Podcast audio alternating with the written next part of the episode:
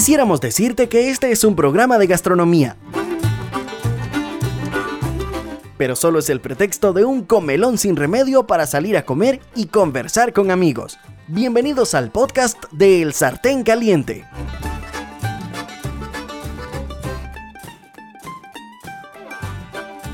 Hola, ¿qué tal? Espero que estén muy bien. Por aquí los saluda Melvin Molina desde mi casa, como todos en medio de esta pandemia, pues tratando de quedarnos en casa, a menos que algo de fuerza mayor nos obligue a, salir, así que no se extrañen si escuchan desde ladridos de los perros que están por acá, de los eh, peludos de la casa, pajaritos, porque por aquí donde vivimos todavía hay bastantes, o una llamada de la oficina.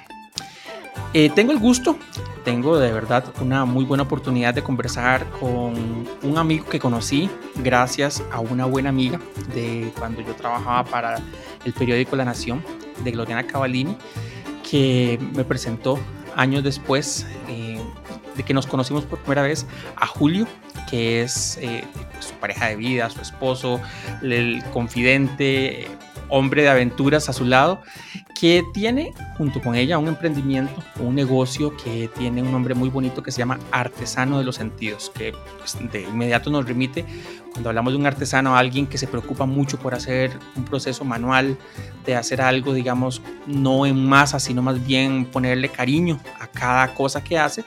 Y con él vamos a conversar hoy aquí en el blog. Julio, ¿qué tal? ¿Cómo estás? Bienvenido. Hola Melvin, eh, todo bien, todo tranquilo, un poco lleno de ansias porque está por llegar Mariana, nuestra primera hija.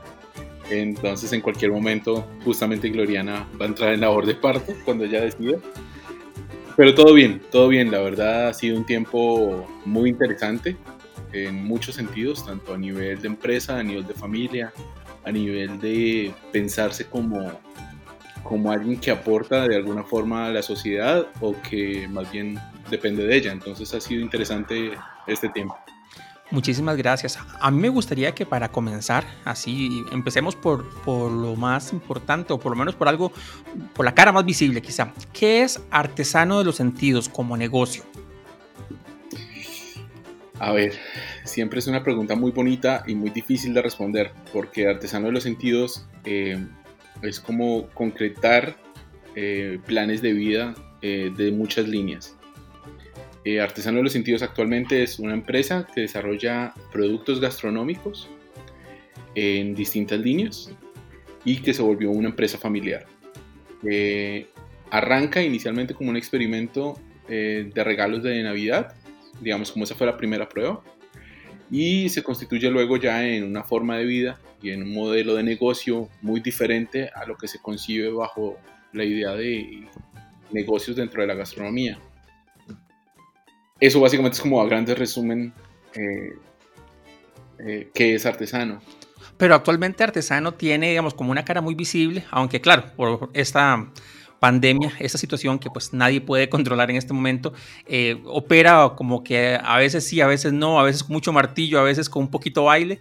Entonces, eh, contanos sobre esa cara más visible que tenemos en la zona de San Pedro. Ok, sí, bueno, eh, actualmente, hace dos años, decidimos abrirnos al público, digamos, a tener ya un punto abierto, un local, digamos, asumimos el riesgo de abrir un punto de venta directo de las eh, básicamente tres líneas de trabajo que tenemos, que es conservas, charcutería y panadería. Entonces, a partir de esas tres líneas, lo que hicimos fue tener oferta de esos productos, pero así desarrollar un menú en función de esos productos. No es el típico sándwich de lápiz de soda, digamos, sin menospreciarlo, pero sí, digamos, intentando que la mermelada que se le pone o la salsa que se le pone al pan se ha hecho aquí, que el pan que se usa para el sándwich se ha hecho aquí, que la carne que se usa para el sándwich se ha hecho aquí. Entonces era un poco como dar versatilidad a partir de los mismos productos, ofrecer un menú amplio.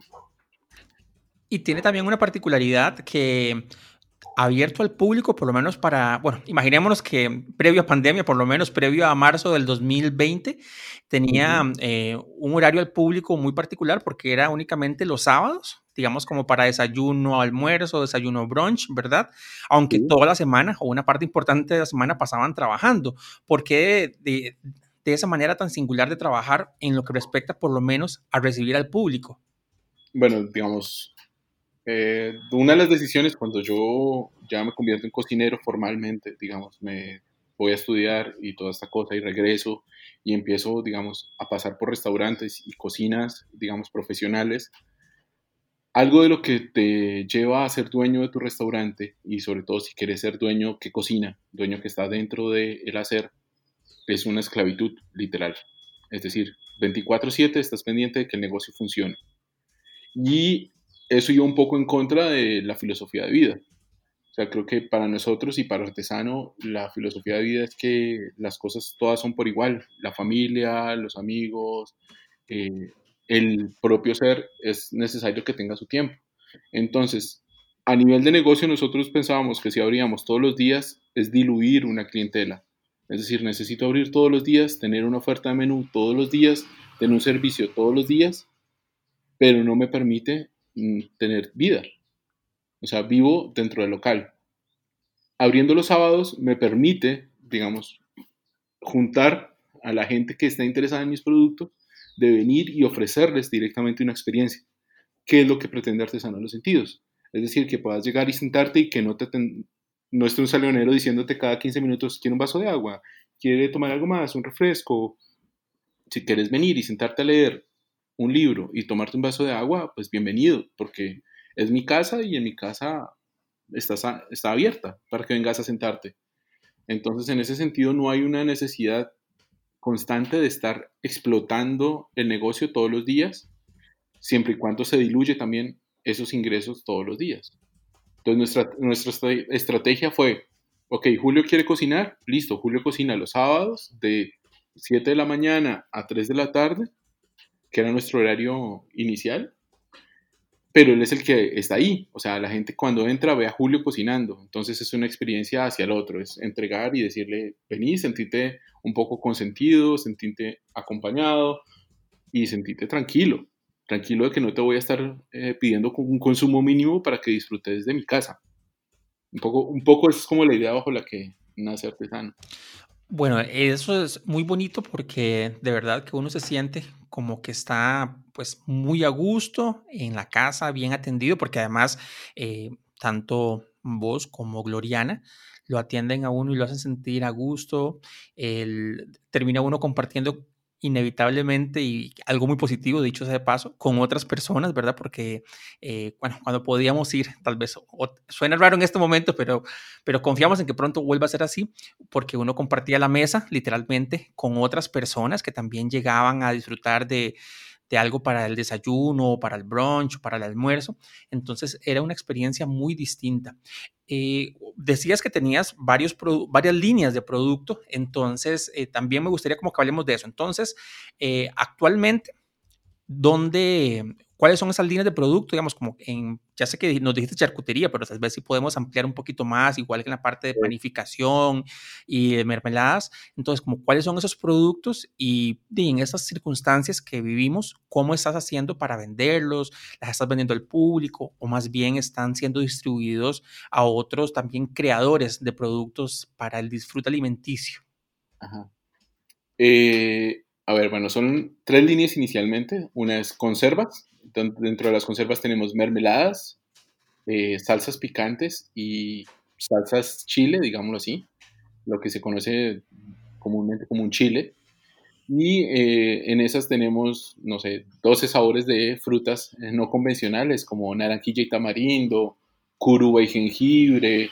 Tenemos un chutney, que es la mezcla de tres sabores, que es una salsa proveniente de la India, que es como que mezcla lo ácido, lo picante y lo dulce, o lo amargo, lo picante y lo dulce. Entonces, en ese sentido, no es una mermelada típica de desayuno de goloso, sino es una mermelada que me piensa más hacia una vinagreta o incluso para ponérsela a un sándwich o incluso como una salsa para cocinar alguna carne. Entonces es un poquito trascender el sentido de exceso de azúcar en la comida. De hecho, las conservas están planteadas con un 50% o 70% menos de azúcar que la receta tradicional. Eso me, hace que yo tenga otro estado de la fruta y otro tipo de condiciones. Entonces, esa es una línea. Las salsas picantes normalmente son mezclas de siete o más chiles que se consiguen en el mercado y que no necesariamente son cosas que arden. O sea, es una salsa que da sabor, pero no es como el chile que te deja doliendo el apellido. Otra línea es ya eh, la charcutería, que es como uno de los grandes, digamos, barcos de batalla, que es la que tal vez nos ha generado más visibilidad, porque teníamos un puesto en Feria Verde de Aranjuez, eh, se distribuye en zonas de playa, está en Santa Teresa, a veces se la llevaban para Nosara, bueno, la pueden encontrar y la han encontrado en varios lugares, en Tamarindo también hay un par de lugares que la distribuyen, y en Santana hay una carnicería que, que distribuye toda esa línea. Y la charcutería básicamente es eh, lo que la gente conoce como embutidos. ¿Cuál es la diferencia entre charcutería y embutido? Que uso el músculo entero, es decir, no muelo la carne, sino uso el músculo tal cual como viene del animal y se genera un proceso de eh, salazón ahumado y posterior rebanado, que hace que la carne no tenga ningún preservante como se hacía y se ha hecho, digamos, en la historia de la alimentación es uno de los primeros, digamos, formas de conservación, incluso antes de la refrigeración, que era el ahumado. Entonces, de esa forma, digamos, logramos un producto que no tiene ningún preservante artificial ni azúcar y tenemos un producto, digamos, de una calidad que pues, nos sentimos bastante orgullosos de, salir al mercado con ella. Y una tercera línea, que es de panadería artesanal, donde eh, luchamos un poco por esa panadería de antes, es decir, pan que es agua, harina y sal, o en su caso, digamos ya que son panes enriquecidos, que sea leche, agua, harina, sal y mantequilla. Y en esa línea, digamos, intentar ofrecer un producto de muy buena calidad eh, a un costo razonable. Porque muchas veces cuando se habla de panadería artesanal o panes de masa madre, que es otro de los grandes insignias, eh, se cree que se tiene que cobrar 10 veces el costo de un pan y muchas veces no, no casi siempre eh, es un precio muy elevado por un producto que podría llegar a más gente si tuviera un precio más razonable. Y con esos productos, con la mezcla incluso de, esos, de esas tres líneas más bien, eh, en el local abierto al público, entonces recibíamos la oportunidad de disfrutar sándwich, hamburguesas y algunas otras creaciones. ¿Es así, Julio? Sí, es, es, cierto, tenemos, digamos, como tostadas, que es como eh, una tajada de pan con una mezcla de mermelada y tocineta, por ejemplo. O teníamos, últimamente se ha vuelto como una experiencia que yo tenía, es que estaba aburrido del sabor de la masa de pizza convencional y comencé a estirar la masa de masa madre para hacer bases de pizza y hacer pizzas. Y entonces, digamos, eso fue como la creación más reciente, fue comenzar a hacer tandas de pizzas de masa madre que la gente está acostumbrada mucho a la inmediatez de una pizza, es decir, que un pizzero te puede hacer una pizza en cinco minutos, esta es una pizza que te demora eh, casi tres días. Sí, casi que es una pizza de autor, porque de hecho me acuerdo que mm, decías, bueno, mañana anunciabas en tus redes sociales o en las redes sociales de, en las redes sociales de Artesano, ese sábado tendremos pizza, pero no sabía, digamos, que era una cantidad limitada. Ajá, sí, sí, porque justamente, o sea, imagínate, mi masa madre empieza el jueves al mediodía viernes estoy amasando y lo que, me, lo que amase ese día es lo que voy a poder ofrecer al día siguiente. O sea, no voy a poder hacer, digamos, si se me acabaron, no voy a poder hacer inmediatamente otra tanda. Entonces normalmente sacábamos un número entre 30 y 40 pizzas y, ahí se movían y, y, más bien agradezco mucho a los clientes y gracias por este espacio para decirles a todos los clientes, en serio, muchísimas gracias porque gracias a su fidelidad es que esas pizzas volaban y nuestros productos volaban, la verdad. Julio, ¿por qué existe en, Artesano de los Sentidos, digamos, como negocio y pues por supuesto detrás de, esa marca, por decirlo de alguna manera, en Julio y en Gloriana, ese deseo o esa eh, filosofía de ofrecer productos que conserven, digo, perdón, que se producen con menos cantidad de azúcar, ¿verdad? Comparado con una receta original, sin ingredientes artificiales. En algunos momentos que hemos conversado, en, otros tiempos muy bonitos, cuando podíamos vernos frente a frente, recuerdo que nos contabas que, por ejemplo, tu charcutería en muchas ocasiones no tiene alguna coloración con tonos un poco más rojos, como están acostumbradas algunas, o estamos acostumbrados eh, algunos clientes cuando vamos a un supermercado, eh, y otras cosas porque no usas ingredientes que se utilizan en la preservación o que se utilizan para darle un sabor adicional. ¿Por qué esa filosofía de trabajo? Contanos. A ver, eh, todo esto ha sido como una construcción de pensamiento desde casi casi que llegué yo a Costa Rica. ¿En qué año? Yo llegué a Costa Rica en el 2009 y eh, en ese momento yo llego como artista plástico, como profesor de artes y trabajaba en, eh, en, la parte audiovisual, en la dirección de arte y escenografía y bueno. Por muchas vueltas de la vida termino yéndome a estudiar una maestría de gramáticas del arte contemporáneo a Barcelona.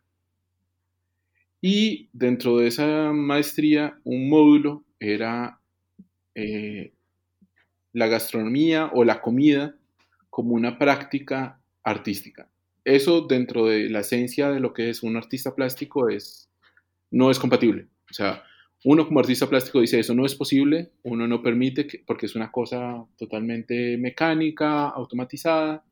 Y bueno, y en esta línea comenzamos a analizar durante un año y medio qué pasaba dentro de las cocinas contemporáneas, qué pasaba con fenómenos gastronómicos de la cocina tecnoemocional, y bueno, y un poco cómo funciona la industria más contemporánea y más de vanguardia en ese momento de eh, la gastronomía. Eso me lleva a convencerme que sí, que sí es posible hacer práctica artística dentro de la, cocina o dentro de la práctica gastronómica. Y me lleva a eh, formarme como cocinero y panadero profesional. Entonces, a partir de todo ese background que comienza a adquirirse y de analizarse y de pensar más allá de simplemente producir alimentos ricos y sabrosos, es producir una práctica artística que está ahí, digamos, latente siempre en los productos que se ofrecen. Vos podrías decir, pero estéticamente los panes no son tan bonitos, o estéticamente la, la tostada de chorizo es una tostada que me como y soy feliz, pero no tiene nada de artístico esto. Y es más hacia la sensación, o sea, la sensación que produce la comida es algo muy íntimo con el otro que te genera emociones para mí a la par de un cuadro. O sea, vos te puedes acordar del el pan que te comiste en la calle a las 12 de la noche recién salido del horno, así como te puedes acordar de la primera vez que viste una obra original y te hizo vibrar por dentro. Entonces, la emotividad de esos recuerdos hacen que haya una preocupación real por la experiencia al momento de consumir este alimento. Y, esa, y eso solo se consigue volviendo a muchas raíces de cómo sabían las cosas. Nos hemos olvidado a qué sabe la mora. Estamos acostumbrados a que la mora ahora es una mezcla entre mora, fresa y frambuesa y colorante rojo número 16. Pero ¿qué pasa cuando nos volvemos a preocupar porque la mora sepa mora? ¿Qué pasa si nos preocupamos porque ya no sepa azúcar, sino sepa a mora dulce? ¿Qué pasa si me preocupo porque la harina sepa harina? O sea, aunque suene un poco raro esto, la harina tiene un sabor. ¿Qué pasa cuando la malteo? Maltear es como quemar la harina, entre comillas, es como lograr un sabor más profundo en la harina.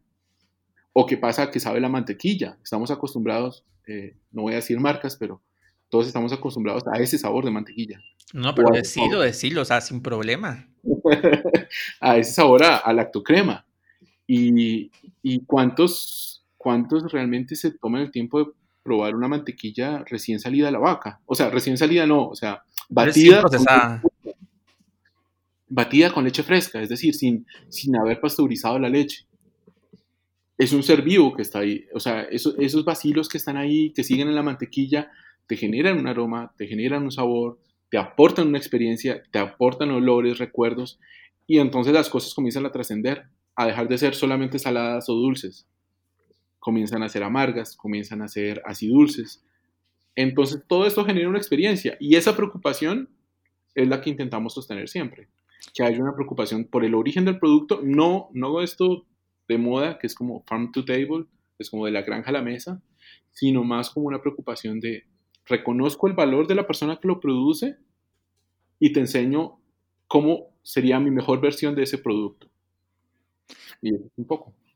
Bueno, sin, sin que sean tus palabras, más bien firmándolo yo, me parece, por lo que me contás, eh, y teniendo por lo menos un poquito de experiencia, porque cuando trabajaba como periodista, mucho tiempo, o algún tiempo por lo menos, trabajé mucho con, con artes, con distintos tipos de arte, entonces entiendo lo que quieres decir cuando hablas de generar la experiencia.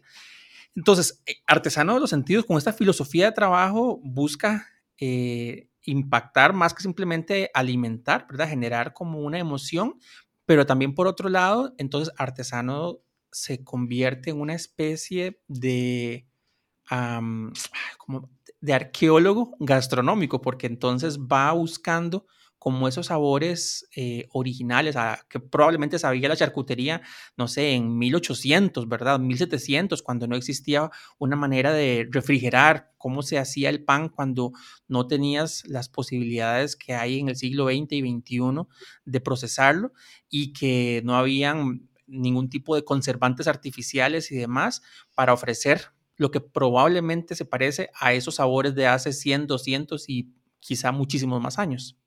Sí, es que es, es, muy interesante, digamos, ponerse a pensar que hay cosas que hemos ido asimilando como que son así. O sea, como que niños piensen que la leche sale de una caja y no de una vaca. bueno, a mí me cuesta creerlo, pero no dudo que hayan niños que piensen eso. No, no, y, y, y, hay gente que no sabe de dónde vienen las cosas o que ni siquiera se reconocen cómo es el árbol de tomate. O cuando les decís hay una mermelada de, de tomate de palo. La gente que es como, cree que es un tomate, un tipo de tomate igual que usa en su ensalada, pero es una fruta endémica de Costa Rica, por ejemplo. Es endémica de muchos países, pero particularmente en Costa Rica existe ese árbol. Era consumido antes, o sea, no sé, pasa un poco como que eso es algo que tengo que investigar más. Realmente tengo una deuda ahí un poco en, hacer más eh, antropología y, y arqueología de la gastronomía costarricense, porque creo que hay un hueco entre cuando la gente comía bien en sus casas y, todo se convirtió en arroz y frijoles. Pero esto es, otra conversación. Pero, pero es interesante pensar en que una fruta que para acá era, digamos, concebida casi como maleza, eh, tiene un sabor muy particular y ahorita lo usan para hacer salsas de tomate, lo usan para hacer eh, chiles, lo usan para hacer muchas cosas, pero hasta hace unos años, o sea, cuando yo comencé a buscarla, me tocaba irme a Cartago, a estos puestitos de la calle, a decirle al señor, mire, de ese palo que tiene ahí atrás, usted me vende la producción. Sí, sí, lléveselo. ¿Y cuánto, cuánto cuesta? Lo que me quiera dar. Y ahorita, bueno, ya es una fruta que comienza a saber más seguido en, en los supermercados incluso en, las ferias es más habitual cada vez tener una cosecha mucho más consciente de estas cosas.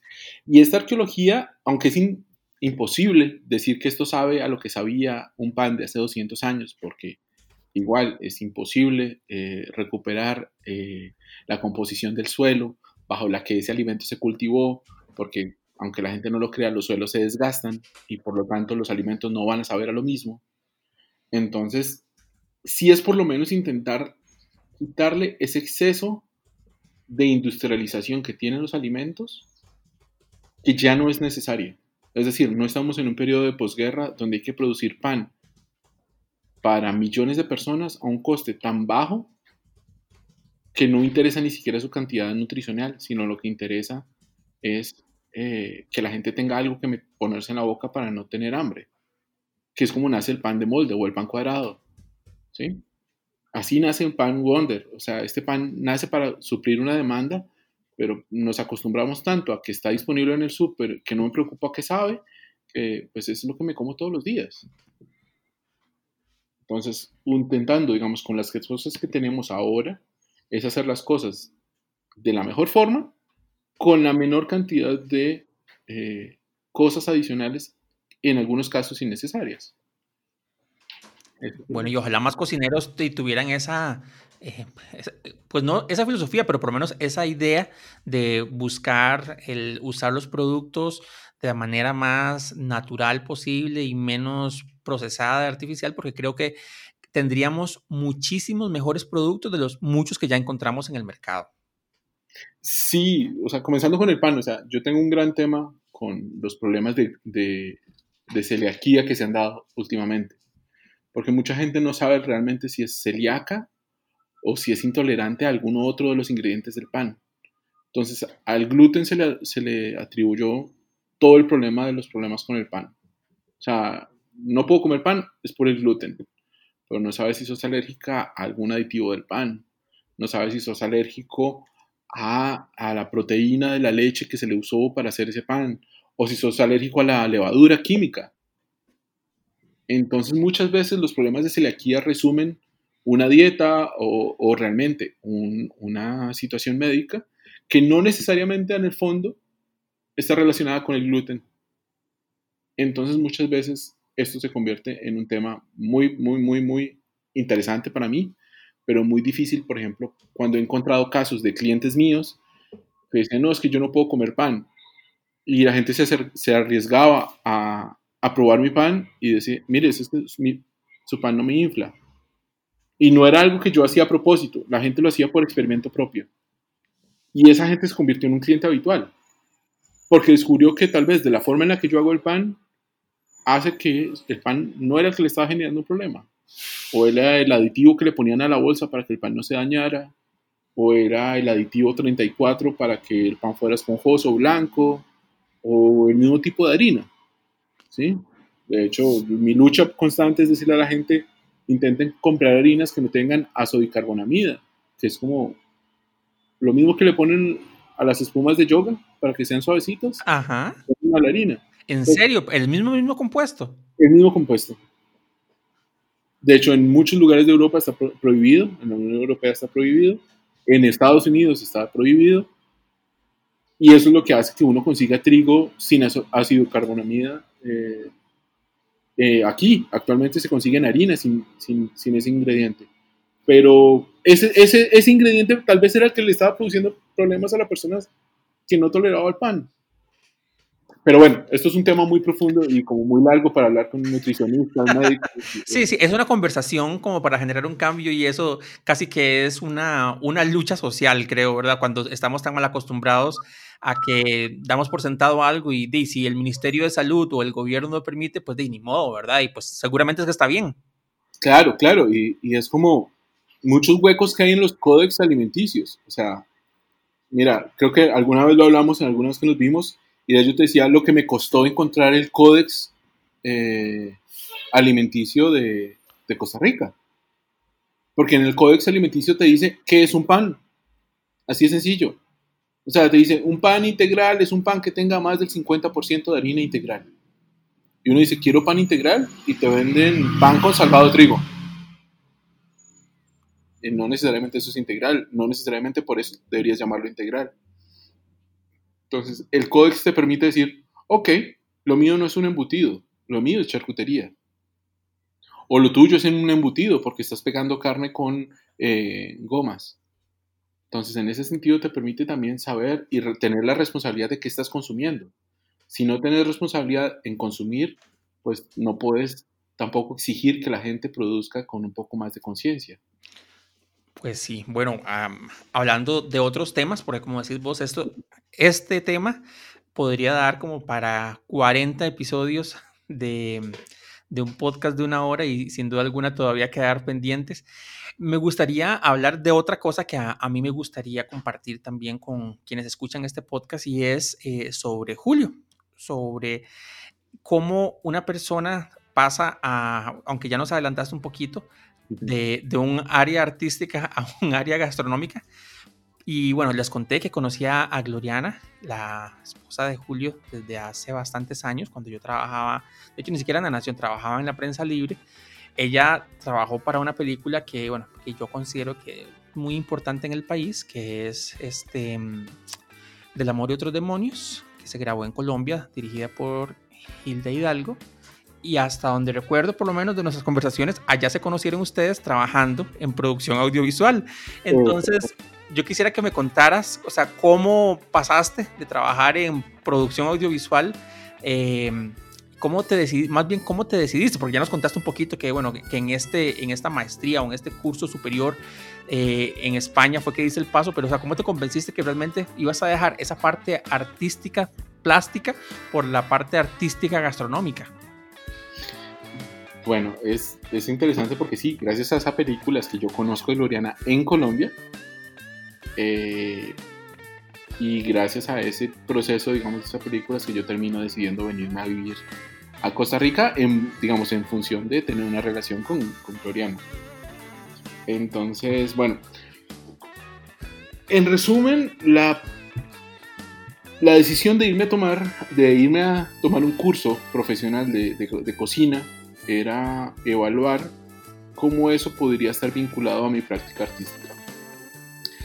Había una serie de ejercicios que realizaba un artista que se llama Nick Tiravanija, que eh, es de origen tailandés, si no estoy mal, y generaba unas experiencias dentro de la galería donde montaba un comedor eh, gratuito y se genera un ambiente, eh, digamos, de cocina, donde él cocinaba un plato tradicional de su familia y generaba una relación y diálogos a partir de esa acción de cocinar en vivo en la galería y de enmarcarlo dentro de una práctica de estética relacional.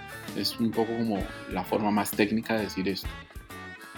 Esa práctica estética de meter la cocina dentro de una galería me parecía altamente eh, atractiva y, me llamaba demasiado la atención.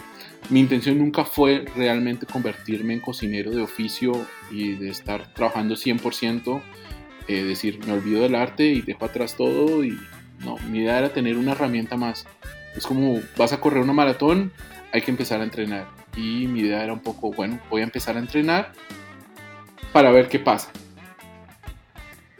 Eh, voy a hacer mis estudios en Argentina, regreso y la situación del país y de la crisis europea estaba como en un punto muy álgido. Yo pasé de tener un presupuesto, digamos, holgado para montar exposiciones a un presupuesto muy reducido, lo cual hacía inviable sostener una sala de exposiciones. Eso me lleva a decir, listo, busco trabajo como cocinero para ver cómo es este mundo adentro. Cómo es este, o sea, una cosa es estudiarlo, una cosa fue hacer prácticas allá en un restaurante. ¿Qué pasa si esto se convierte en un cotidiano? Básicamente seguía en entrenamiento. Y poco a poco, digamos, al vivir la experiencia desde adentro de la cocina, encontrarme con el mundo de la cocina y de los cocineros de ese entonces, eh, me fue permitiendo ir decantando en que la práctica gastronómica tenía que girar y cambiarse para poder adaptarse a lo que yo quería como modelo de vida. Y era básicamente sacarle sonrisa a la gente, no siendo gracioso, sino haciéndolos felices. O sea, la gente prueba un pan y me da mucha satisfacción, tanto a mí como a Gloriana, ver que la gente quiere volver a comprar ese pan para volver a sentir eso rico que siente cuando lo prueba. Más allá de la parte nutricional, que siempre es importante pero esta cosa emocional es algo que nos paga lo que no nos paga la compra de ese pan. Porque de paso, y no es un reclamo, sino es algo que hay que decirlo, es que lo que vos pagas por un producto no necesariamente es lo, lo que implica el costo de producir ese pan. Es decir, pagar 300 colones por un bollito de pan no implica las 8 horas que tal vez implica hacer ese bollito de pan. Entonces, ese, e, e, giro de haber decidido eh, llevar la práctica artística a partir de entrenarme como cocinero y de absorber y de querer ser cocinero de tiempo completo y decir, tampoco está bien porque tenés unos horarios de 10 horas, 12 horas. ¿Con qué ánimo vos vas a sacar comida para que alguien eh, la consuma? O sea, qué buen, más allá de energías o de vibras o de lo que sea, con qué buena actitud vos vas a estar trabajando 10 horas para sacar un plato de comida y que alguien lo ingiera y se sienta feliz. Hay ahí como un error, hay algo que no cuadra matemáticamente. Entonces, es mucho más sencillo si vos sos honesto con el producto que haces e intentás, digamos, equilibrar esos dos factores entre calidad de producto bienestar, emoción, felicidad, estética, y comienzas a generar un entorno que te hace sentir mucho mejor. Julio, bueno, estamos ya en el mes 8 del 2020, seguimos pues, eh, con una pandemia, todavía no hay una cura. y lo digo por aquello que eh, este audio, este podcast se escuche, no sé, en algunos años después. Eh, pero bueno, esa es la realidad. No sabemos cuánto más nos va a tener en esas circunstancias. Quería preguntarle cómo ha hecho Artesano de los Sentidos para, pues, para sobrevivir, para seguir adelante como negocio en tiempos donde no nos dejan operar de manera normal, donde hay restricciones a la circulación, restricciones a las horas a las que se puede circular, los días que se puede circular, donde no se puede recibir público, donde ya no puedes abrir tu local. ¿Cómo se ha adaptado Artesano de los Sentidos como negocio a las circunstancias actuales? Justamente, digamos, ahorita que tomamos, además tomamos la decisión de cerrar un mes para poder recibir a, a Mariana, a nuestra hija, algo que parecería descabellado en estos tiempos de, aparente crisis, ha sido más bien un momento para decir, gracias a los clientes, gracias a la clientela que hemos podido cultivar, porque ellos son tan fieles como que han venido y han seguido viniendo desde que empezó todo, pero también al modelo de negocio. Es decir, pensar que un restaurante es una mina de oro es una mentira. Eh, las estrategias que hemos optado para seguir es, es que realmente nosotros no hemos tenido que cerrar más allá que un par de semanas, por creo que fue Semana Santa y un par de veces más, pero los restaurantes se han podido encontrar formas de funcionar a partir del mecanismo que ha presentado la actual pandemia. Es decir, yo abro actualmente, de, abría el mes pasado de 8 de la mañana a 2 de la tarde y lo que hacía era pedirle a la gente que me hiciera pedidos. Y de 8 a 2 lo que hacía la gente era venir a recoger. Venían y recogían lo que ya habían pedido durante la semana. Una estrategia que sí optamos fue, como ya no puedo consumir lácteos ni verdes de, de los proveedores que tenía, es decir, sirvo de plataforma para que ellas vendan su producto. Entonces, ¿qué hago? A mi lista de clientes les mando una lista de lácteos disponibles esta semana, lista de verdes, y yo no estoy cobrando eh, por ese servicio, ni estoy sirviendo intermediario, simplemente el precio que me da la señora de los verdes, que son orgánicos de por sí, y la señora lácteos, a ese mismo precio estoy vendiendo. ¿Y qué estoy haciendo? Simplemente estoy haciendo que la gente tenga un motivo más por qué venir a comprarme, así sea, dos bollitos de pan. Y esa estrategia lo que me hace a mí es decir, por lo menos que yo no le estoy comprando, se lo está comprando alguien más. Y así mismo se genera una economía circular, es donde ellos me ayudan, yo los ayudo, y gracias a los clientes que muchos de ellos afortunadamente conservan sus empleos, han tenido la forma de seguirnos apoyando, pues vienen semana a semana a recogerlo. Sí que ha pasado que algunos no pueden venir los sábados, bueno, pues les entrego el domingo, pero la modificación y la misma, el mismo modelo de negocio de tal vez no haber diluido mi clientela a todos los días de la semana me permitió que, que yo ya tenía una estrategia para que los sábados se convirtieran en, en la consolidación de esa producción. Bueno, qué, dicha. O sea, entonces, digamos, has logrado eh, de, pues, mantener, me imagino, un esquema de negocio, eh, por lo menos que les permite salir adelante a vos, a Gloriana y a Mariana ahora. Sí, sí, sí, sí. O sea, no me, o te digo, no me puedo quejar. Los clientes han sido súper, súper considerados con nosotros en tener paciencia de tal vez hacer fila y esperar su producto, en tener que pedir por adelantado y en la fidelidad que hemos logrado con el producto. O sea, realmente no nos queda más que decirles gracias a todos aquellos que vienen a comprar porque su fidelidad es la que ha permitido que nosotros digamos que en este momento las afectaciones eh, no han sido económicas para el negocio. Las afectaciones han sido de dejar de poder tener el salón abierto para que la gente se sienta en casa. Las afectaciones han sido la dificultad tal vez de contratar a alguien para que me ayude un poco en este momento que pierdo a Gloriana porque se, se pasa a la, reserva. pero, pero también es un momento de decir, bueno, es, es bueno detenerse, es bueno hacer un alto y reformular tal vez los cambios que uno quiere. Sin duda alguna. Y en cuanto al negocio como tal, eh, de cara al futuro, ¿tenés algún plan que estés pensando implementar? Si hay algún cambio de circunstancias o no las hay, no importa. ¿Hay algo pensado eh, para eso, como en el futuro mediano, corto, mediano, que veamos en Artesano de los Sentidos? Sí, hay muchos planes, pero una de las grandes dificultades que, hemos encontrado eh, para el modelo de negocio que nosotros tenemos es que primero nosotros quisiéramos contar con gente de confianza que pueda estar en nuestra producción, pero que tiene que seguir una curva de aprendizaje de unos procesos que no son tan convencionales. Es decir, la forma en la que se hace pan no es la forma en la que está la receta en YouTube. Tal vez hay una forma en que, mira, mi investigación ha sido hacer esto y tenés que hacerlo de, esta misma forma. Y este proceso de aprendizaje eh, es lo que más nos ha costado para enseñarle a alguien que venga a ayudarnos para poder tener más tiempo. Porque productos por desarrollar hay varios.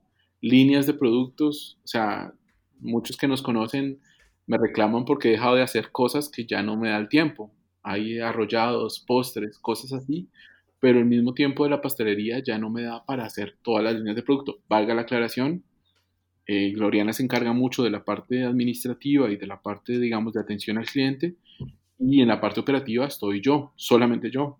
Es decir, yo hago las tres líneas de producto y Gloriana me ayuda a rotular, empacar, pero todo el proceso, proceso lo hago yo. Por eso digo, la dificultad en este momento es conseguir a alguien de confianza que se monte al barco y quiera hacer esa curva de aprendizaje.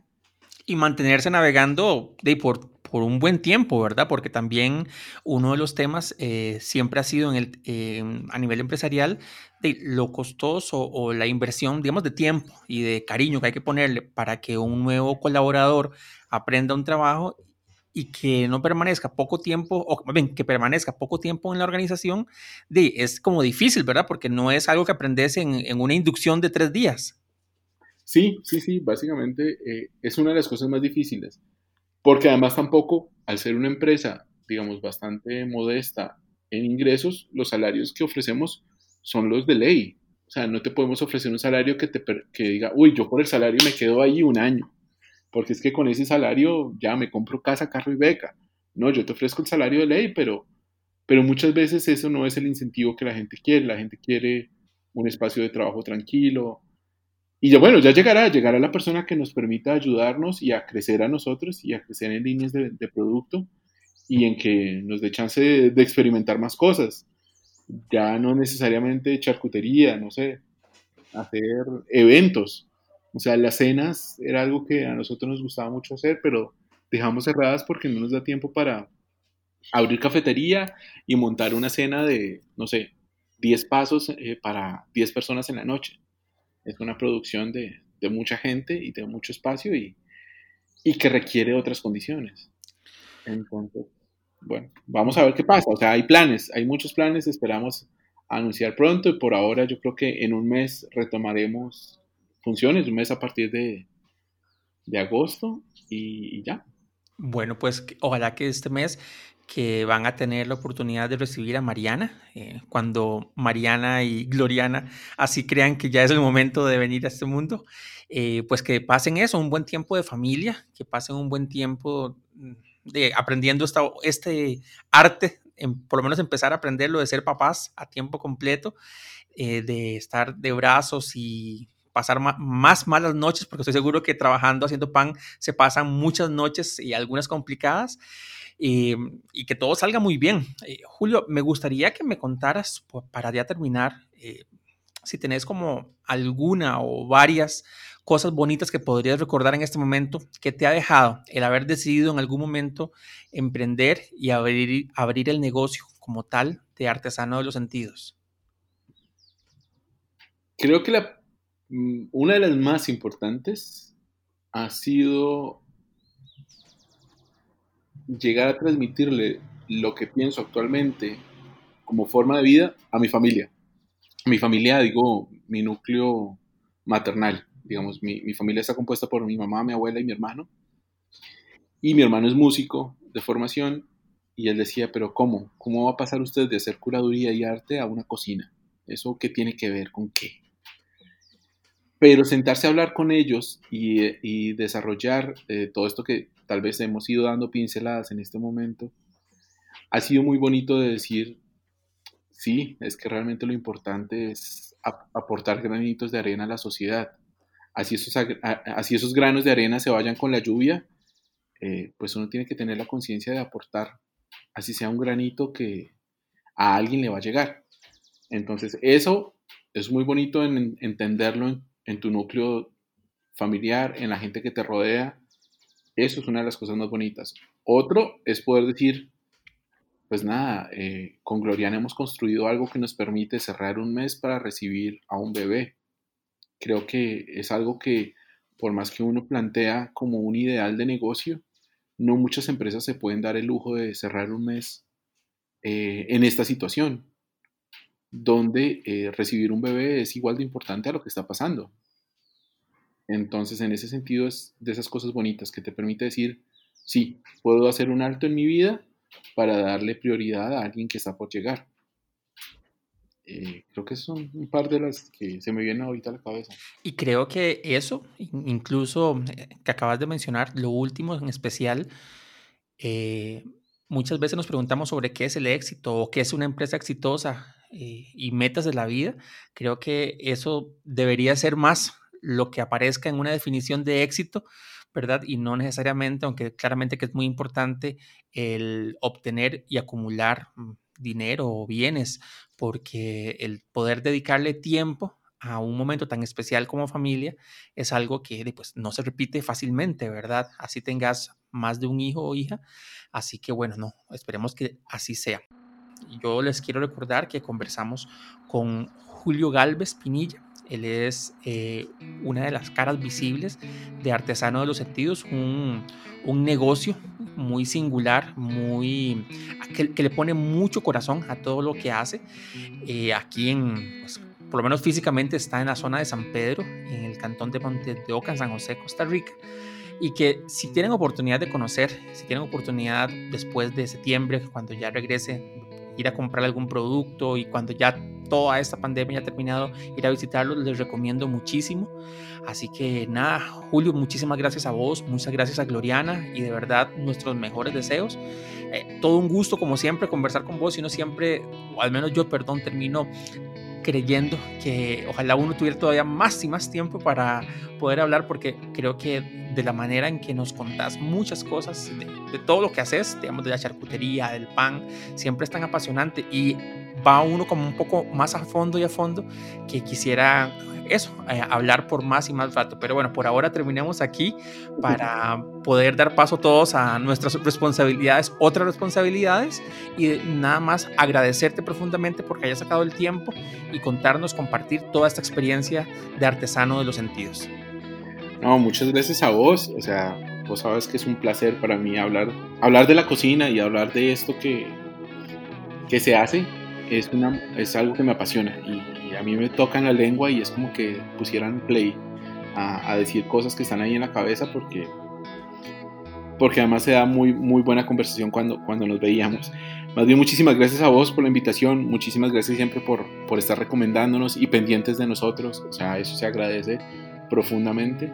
Y de parte de Gloriana y mía, mil gracias y muchos éxitos en el podcast. Espero escucharlo prontamente. vas a ver que así será. Hasta luego y hasta la próxima. Gracias por escuchar este episodio. Seguimos en redes sociales como El Sartén Caliente y en la web como elsartencaliente.com.